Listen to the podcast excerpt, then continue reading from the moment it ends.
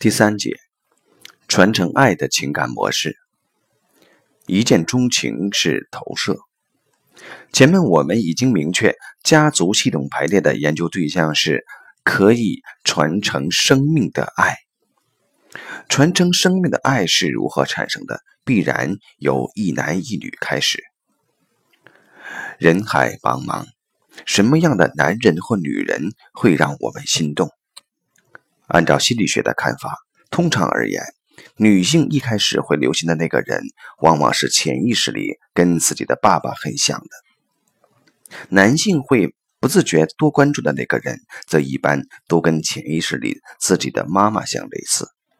当这两个人相遇，会莫名其妙地感觉很亲近，感觉很熟悉，感觉在一起很舒服，彼此打开心门，这两个人就结合在一起了。成为一对伴侣，这便是爱的开始。这种貌似偶然的相遇与结合的情形，我们通常称为一见钟情。